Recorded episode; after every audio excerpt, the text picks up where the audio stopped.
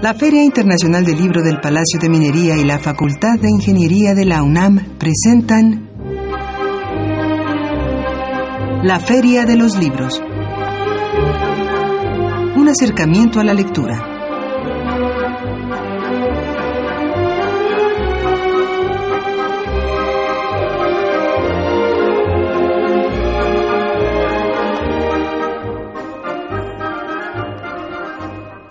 Hola, ¿qué tal? ¿Cómo están? Muy buenas tardes. Sean todos ustedes bienvenidos a una emisión más de la Feria de los Libros. Gracias por acompañarnos en esta tarde nublada de lunes 24 de junio. Mi nombre es Elías Franco. Los invito a que se quede con nosotros en los próximos minutos. Tenemos un programa bastante nutrido de información. Eh, tenemos invitados, tenemos recomendaciones. Así que, eh, pues, eh, prepare su oído para acompañarnos aquí en la Feria de los Libros. permítame recordar las vías de comunicación. puede llamarnos al 55 36 89 89 también nos puede enviar un correo electrónico a la feria de los libros gmail.com y nos puede seguir a través de Twitter en arroba ferialibros. Si no tiene posibilidad de sintonizarnos eh, como tradicionalmente eh, lo hacemos vía radio, lo puede hacer en internet www.radio.unam.mx y por supuesto invitarlos a descargar los podcasts de esta emisión y de emisiones anteriores en www.radiopodcast.unam.mx. Y bien, pues esta tarde charlaremos, vamos a tener un enlace telefónico eh, con Rocío Cerón, ella es poeta, y vamos a platicar del proyecto Burbujas Sónicas, Poemas Sonoros, así que vamos a platicar con Rocío Cerón, eh, ella nos dará detalles eh, sobre burbujas sónicas, vamos a conocer más detalles de este proyecto que está impulsando, Rocío Cerón ya, ya nos ha visitado aquí en cabina, y bueno, pues la tendremos vía telefónica. Y aquí, aquí en la mesa de la Feria de los Libros, eh, ya se encuentra nuestro invitado, John Lear. Él es historiador y autor del libro Imaginar el, el Proletariado, Artistas y Trabajadores en el México Revolucionario 1908-1940, publicado por Editorial Grano de Sal. Así que en instantes más también vamos a charlar con el maestro John Lear. Y tenemos libros de cortesía como cada tarde eh, puede llevarse uno de estos obsequios que tenemos. Y para poderse llevar uno de estos títulos comparta con nosotros qué trascendencia considera tuvieron los artistas en plasmar de diversas maneras a los movimientos sociales y proletariados en México. Qué trascendencia considera que tuvieron los artistas en plasmar de diversas maneras a los movimientos sociales y proletariados en México y podrá llevarse uno de los siguientes títulos vía Twitter. Tenemos el ejemplar El mejor de los mundos eh, posibles de Abel Quesada, cortesía de la Cámara Nacional de la Industria Editorial Mexicana, y vía telefónica al 5536-8989 tenemos dos ejemplares.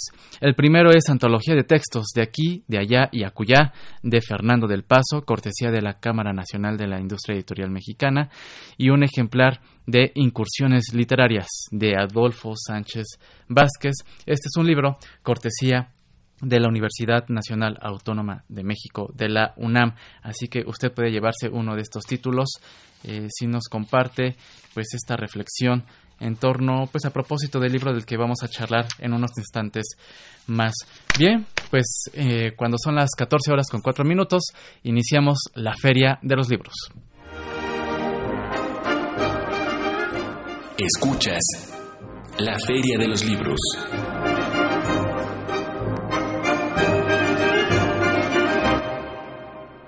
Estamos de regreso en la Feria de los Libros y saludamos vía telefónica a Rocío Cerón. Rocío, ¿cómo estás? Muy buenas tardes. Hola, ¿cómo estás? Muy bien, ¿y ustedes? Bien, muchísimas gracias, gusto en saludarte y eh, pues aquí para que nos des detalles sobre este proyecto eh, Burbujas Sónicas, Poemas Sonoros, Rocío.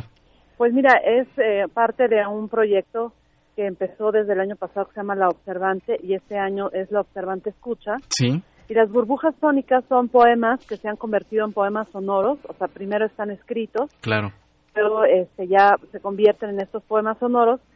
Se pueden escuchar en SoundCloud, van a ser 10 poemas sonoros, hay 6 ya en línea.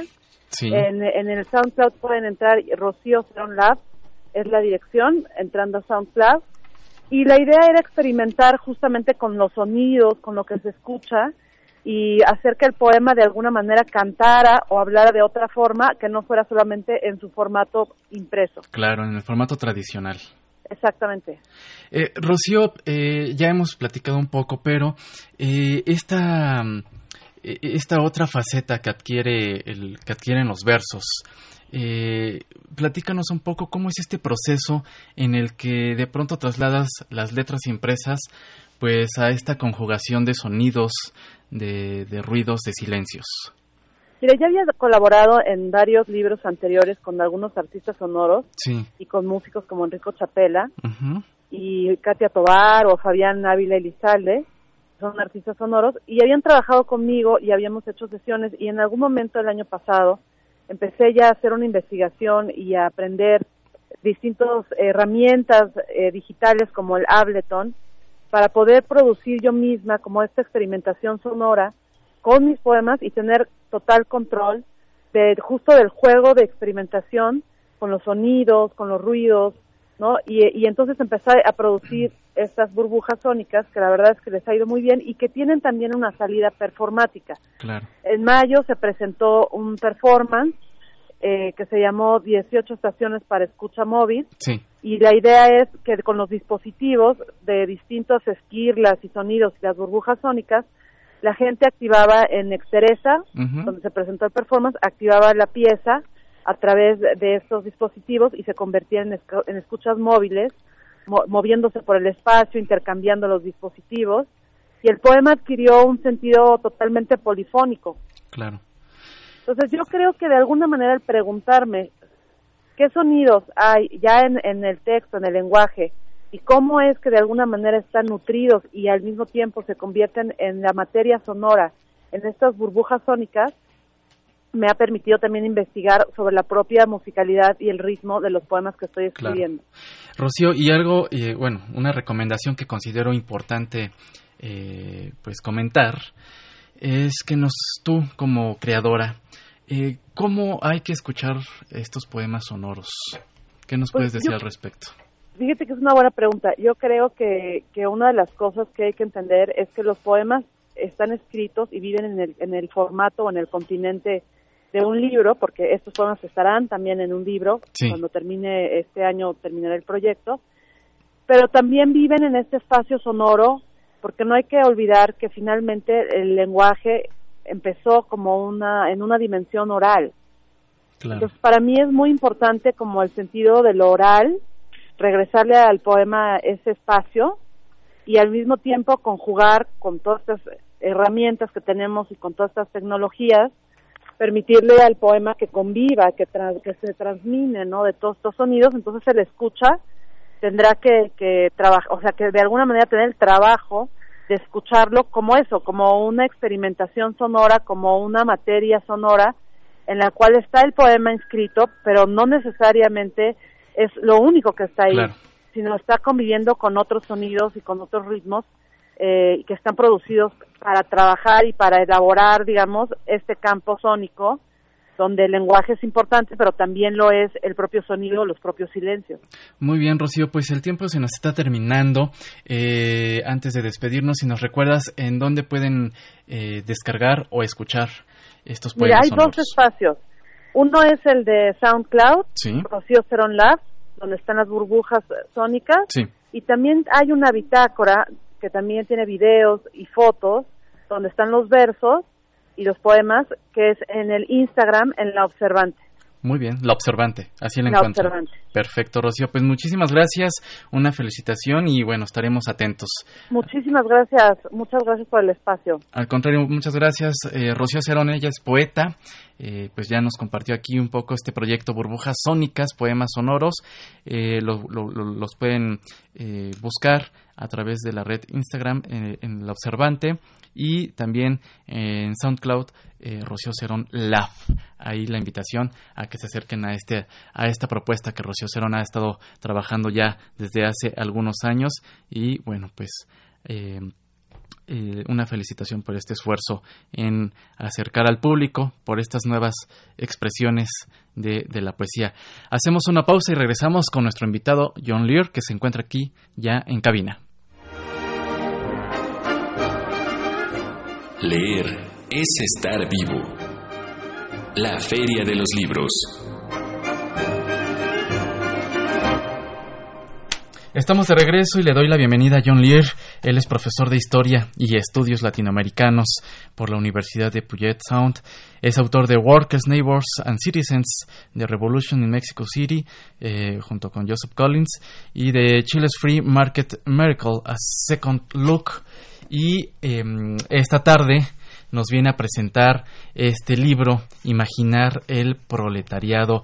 John, muy buenas tardes, bienvenido a la Feria de los Libros. Gracias, Elías, por la invitación y de paso también agradezco al gran editorial chico, pero grande, uh, grano, de sal, y también el CENIDIAP del Centro, de, eh, Centro Nacional de las Artes y el Sindicato Mexicano de Electricistas que junto, juntos publicaron el libro. El libro, así es, eh, pues un gran esfuerzo. John, eh, ¿qué fue lo que te motivó para presentarnos pues este recorrido?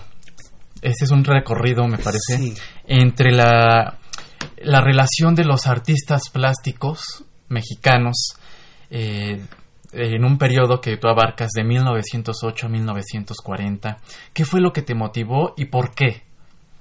Bueno, yo por formación soy historiador, social, que el libro anterior que mencionas, el título en inglés que no se ha traducido, ah, trata el pueblo trabajador de la Ciudad de México durante la Revolución. Sí.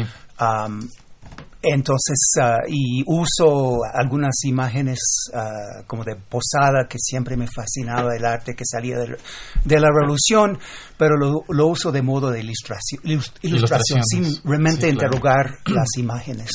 Con algunos errores en este libro por exactamente en, estos términos. Entonces decidí como un nuevo proyecto seguir con la clase obrera eh, y pero también Ah, explorando me di cuenta que los artistas ah, es un grupo muy similar no tanto a los trabajadores, aunque se presentaba cada vez más como ah, obreros intelectuales, pero muy similar a los líderes de los sindicatos. Entonces, la propuesta mía fue, siempre como historiador de la, de la revolución, que de alguna manera termina en 40, pensar este proceso, este ciclo de revolución, de efervescencia. de proyectos utópicos contando esta historia, conocido pero no tanto en su contexto ni en relación uno al otro. O sea, las relaciones entre ah, los artistas con compromiso social y los sindicatos de una manera y encontrando una densidad de relaciones de, de cual realmente no se ha documentado formalmente total. Ah, total. Y al mismo tiempo, y eso fue el gran desafío, sin formación de historia de artes, es ah, interrogar el sujeto del obrero que surge finales del porfiriato, sujeto en el arte que surge a finales del porfiriato y luego va desarrollando con los cambios políticos en México hasta 1940 es cuando termina. John, ¿quiénes fueron estos primeros artistas que empezaron a tener estos, estos vínculos? con eh, los organismos sindicales. Sí, bueno, hay, hay toda una historia conocida de, de, la, de la Academia de Arte y que realmente no tiene ningún interés en el obrero como sujeto.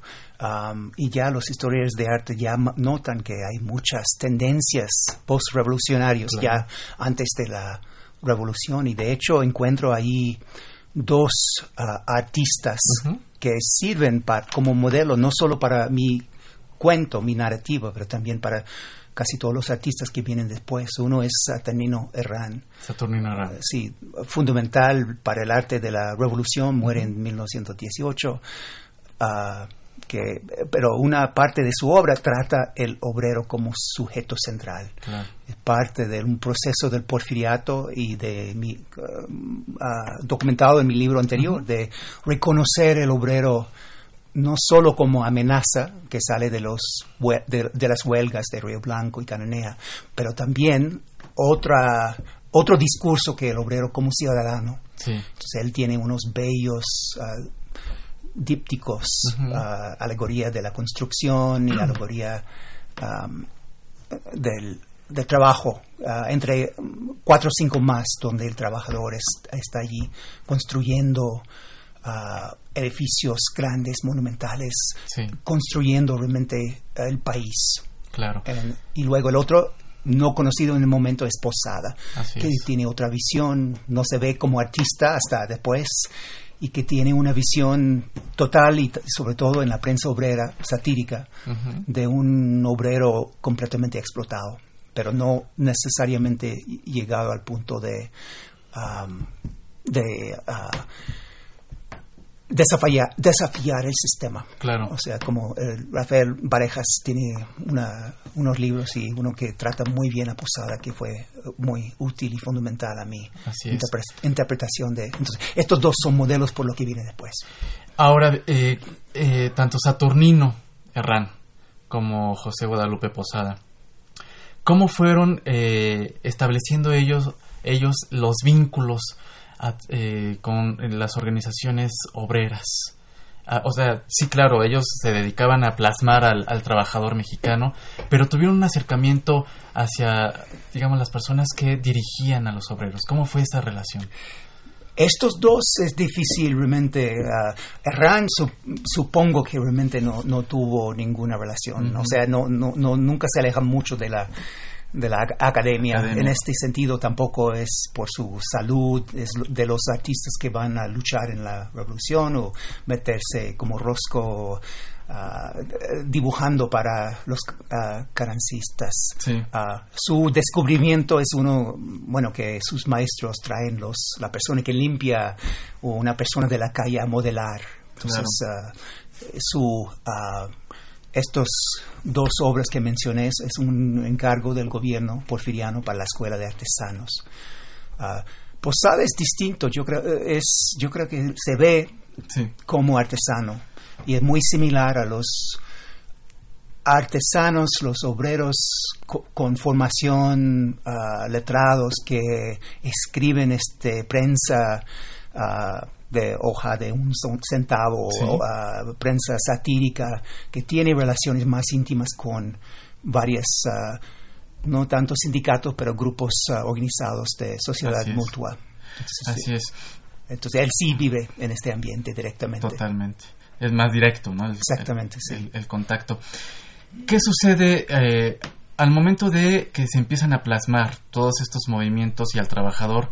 Eh, ¿Cuál fue entonces eh, estas repercusiones de, del, del, trabajo gráfico y qué otros artistas se van sumando? Ajá al movimiento. Sí, bueno, hay un momento durante la revolución a través de Dr. Apple que tiene una mano con los artistas y otra mano con los sindicatos, sí, que, que, tiene un gran papel en juntarles ahí en Veracruz con Caranza, pero realmente después de la revolución, cuando ya con Obregón, con Vasconcelos, cuando el gobierno empieza a abrirse a los artistas, a estos proyectos, cuando... Uh, bajo la nueva constitución los ah, obreros empiezan a formar sus sindicatos que duran, algunos con fuertes, uh, íntima relación con el gobierno, como la CROM, y otros más independientes. Y, y, los mismos artistas van pintando las paredes, descubren, se acercan a este grupo se, de, de, las paredes del gobierno, Siquieros, Orozco, Rivera, Javier Guerrero forman el machete, descubren el grabado, incorporan con tiempo fotografías, todos donde ah, con una orientación cada vez más cercana al Partido Comunista, van formando esta visión del obrero. Ah, la CROM también tiene sus artistas y otro discurso de un obrero ciudadano, leal al gobierno, leal a, socio de, los grandes empresarios y con otra incorporación del arte y, un ah, universo visual del obrero usando otros artistas como Montenegro, como Carlos Neves, ah, artistas realmente olvidados porque en los años 30 son, es la tradición del machete de los ah, artistas más radicales que, que gana, por lo menos en términos visuales y por un tiempo también en términos de ideología. De ideología, exactamente. Y también eh, destacar que algunos otros artistas mexicanos pues no se encontraban en el, aquí en México, se encontraban fuera del país y tenían otras visiones. Bueno, sí, uh, por ejemplo, Diego Rivera, Diego Rivera que, pasa la revolución en, en Francia, en Francia, y, pero regresa y, y muy rápidamente uh, incorpora su vanguardia estética con la vanguardia política. Uh, y hay otros que siguen, a pesar de, de depender menos de Europa para su visión estética, los contemporáneos, los estridentistas que, que también ah, están mirando, por lo menos estridentistas al principio, muy ah, hacia el arte de Europa. Europa, totalmente. Estamos charlando con John Lear, él es autor del libro Imaginar el proletariado. Eh, John, eh, vamos a hacer una breve pausa musical. Regresamos con esta charla y eh, para todos aquellos que nos escuchan tenemos un ejemplar de este libro, Imaginar el proletariado. Para la primera persona que vía Twitter nos comente dos de los nombres de los artistas que ya mencionó John Lear, que fueron, digamos, los primeros en, realizar un poco este trabajo de acercamiento a este sector obrero. Regresamos. Yo sé que eres libre de irte como también de quedarte hasta que afinemos gestos y olvidarnos del lenguaje. Que baste con la mirada para decir que te quiero. Que baste con un suspiro para descifrar tus miedos. Quizá por eso te vas, quizá por eso regresas, por la nueva seriedad insoportable que nos aterra. Por eso este mantenerle olvido a la soledad. Pero es que cuando nos vamos, los dos volteamos atrás. Y puede que eso sea cierto y un día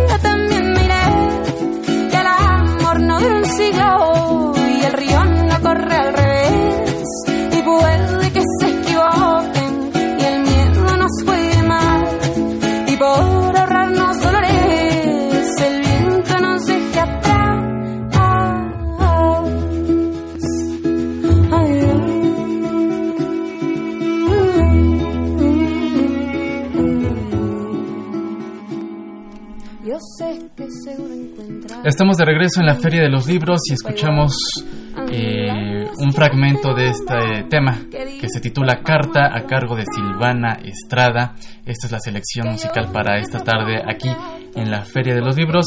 Y bueno, pues continuamos esta charla con John Lear, eh, autor del título Imaginar el proletariado. John, pues platicábamos un poco pues estas vertientes o estas diferentes eh, corrientes entre los artistas, pero tú querías, bueno, tú quieres pues profundizar un poco en, en esta segunda etapa. Ajá.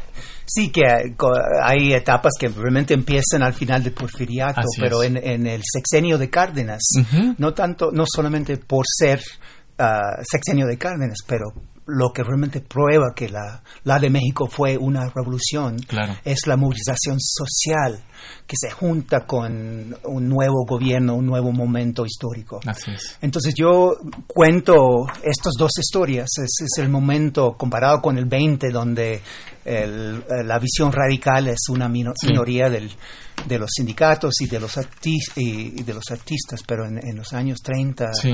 hay una densidad de relaciones entre artistas y sindicatos, un ah, grupo esencial es la Liga de Escritores y Artistas Revolucionarios, Claro. con ah, afiliación al Partido Comunista, pero un Partido Comunista con una política de, de unidad popular, de Frente Popular, de gran alianza y am, entonces es, es un momento muy especial de, de, de producción artística y también de acercarse a estos artistas, Claro. de ofrecer en su taller y en ir a, a las mismas fábricas y sindicatos a ofrecer sus Así es. servicios. Y así también sigo, bueno, por lo menos la sobre todo el caso del sindicato de electricistas Claro. eh, y que tienen una revista con sus propios artistas y también incorporan en su proceso de movilizarse, de hacer su huelga famosa, bueno, no tan famosa, pero fundamental a la historia de México, de la, la huelga de 36. Así es. que van juntando todas estas tendencias, am, eh, pero también hay una crítica, porque eso termina a finales de la década. De la década. Una crítica es, eh, de estos grupos es bueno la, la brecha entre los líderes y los artistas y la base de estos sindicatos, la exclusión de las mujeres y la posición difícil entre el Partido Comunista Claro. con todas sus contradicciones hacia lo que dice en, en la Unión Soviética, lo que dice Lombardo Toledano, Exactamente. lo- y también el gobierno que va acercándose, pero en 38 impone, de- con la nacionalización, imponen unidad, patriotismo sobre todo. Y en ese momento, y retiran sus alianzas, no tanto sus alianzas, sus sub- subsidios. Sí. Entonces, en, en ese momento hay divisiones, fragmentos en los dos grupos y ah, que no desaparece esta ima- imagen Claro. formada en los 30 pero entra en otro momento, otra etapa, un mundo distinto después de 1940. Aunque argumento en mi ep- epílogo y en las conversaciones de las últimas semanas, Sí. como sigue teniendo relevancia en momentos de crisis y, y hasta el momento ah, contemporáneo con, con los neozapatistas, con el APO, con la frontera, Claro. con muchos artistas que conocí en estos días que están retomando estas tradiciones y, y re- reimaginando un sujeto que Claro no es que- necesariamente proletariado, pero es- Exactamente, pero que está ahí muy presente Sí. y de alguna manera pues marginado a lo largo del tiempo. exactamente. Eh, John Lee, pues el tiempo se nos termina. No, no Muchísimas gracias. Muchísimas gracias. Este libro, el público que nos escucha, ¿lo puede ya encontrar en librerías? ¿Está disponible? Sí, yo lo he visto en, en El Sótano, Parnaso, Gandhi. Muy bien, ah, perfecto. Fondo de Cultura Económica. Muy bien. ¿Y ya tienes en puerta algún futuro título que estés preparando? Sí, tengo un- el título y voy avanzando un libro, una biografía política de Muy bien. Diego Rivera. Y su contrapartido Bertram Wolf, Uf. comunista, biógrafo y luego gran anticomunista Claro. durante la Guerra Fría. Esto es el proyecto Wow. que se llama, por el momento, Los Dos Diegos. Los dos Diegos. Qué maravilla, pues en verdad estaremos muy atentos a esta futura entrega y por supuesto una invitación al público a que se acerque por lo pronto a imaginar el, pro- el proleta- proletari- pro- proletariado. Muchísimas gracias. Bueno, gracias Elías y, el público. Muchas gracias y bueno pues eh, ya estamos eh, concluyendo el programa, se nos juntó la información. Eh, eh, en esta semana se llevará a cabo un breve encuentro poético diverso. Usted puede encontrar toda la información en la página de la Secretaría de Cultura de la Ciudad de México. Está convocando pues a 40 poetas provenientes de más de 10 países y usted puede encontrar toda la información de las actividades ahí en la página de la Secretaría de Cultura y pues los vamos a dejar con eh, la cartelera. El próximo 30 de junio se cumplen 80 años del natalicio del ensayista, narrador y poeta mexicano José Emilio Pacheco. Eh, su pluma legó a la posteridad pues títulos como Las batallas en el desierto, El principio del placer y Los elementos de la noche, entre muchos otros textos. Y los invitamos a escuchar entonces la cartelera de actividades que esta semana eh, se estarán llevando a cabo, eh, pues eh, actividades para homenajear al escritor capitalino José Emilio Pacheco. Mi nombre es Elías Franco, nosotros nos escuchamos el próximo lunes en punto de las 2 de la tarde y pues agradezco rápidamente a Marco Lubián en la producción y redes sociales, en la coordinación de invitados a Esmeralda Murillo, a Silvia Cruz, ella es la voz de la cartelera, al señor Humberto Sánchez Castrejón en los controles técnicos. Eh, nos escuchamos el próximo lunes. Hasta entonces. El Instituto Nacional de Bellas Artes invita a la conferencia José Emilio Pacheco, a 80 años de su nacimiento.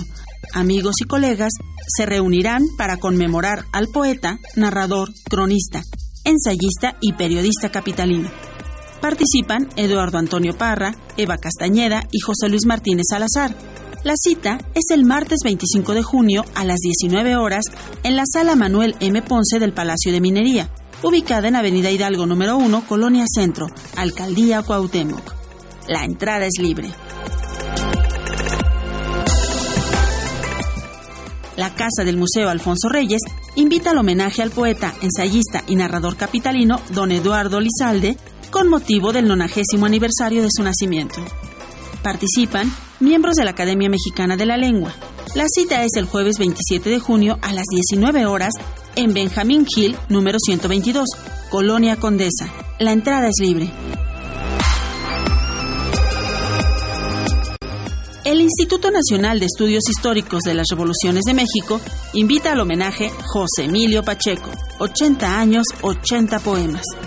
Poetas de diversas latitudes conmemorarán a través de la poesía al autor de las batallas en el desierto y el viento distante. Moderan Gabriela Cantú, Brenda Ríos y Sergio Briseño. La cita es el viernes 28 de junio a las 16 horas en Francisco y Madero número 1, esquina Plaza del Carmen, Colonia San Ángel. La entrada es libre.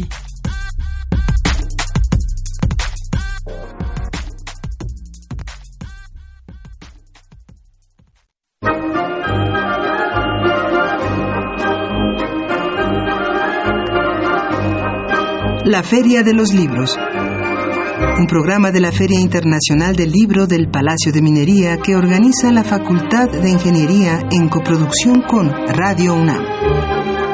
Idea original Fernando Macotela.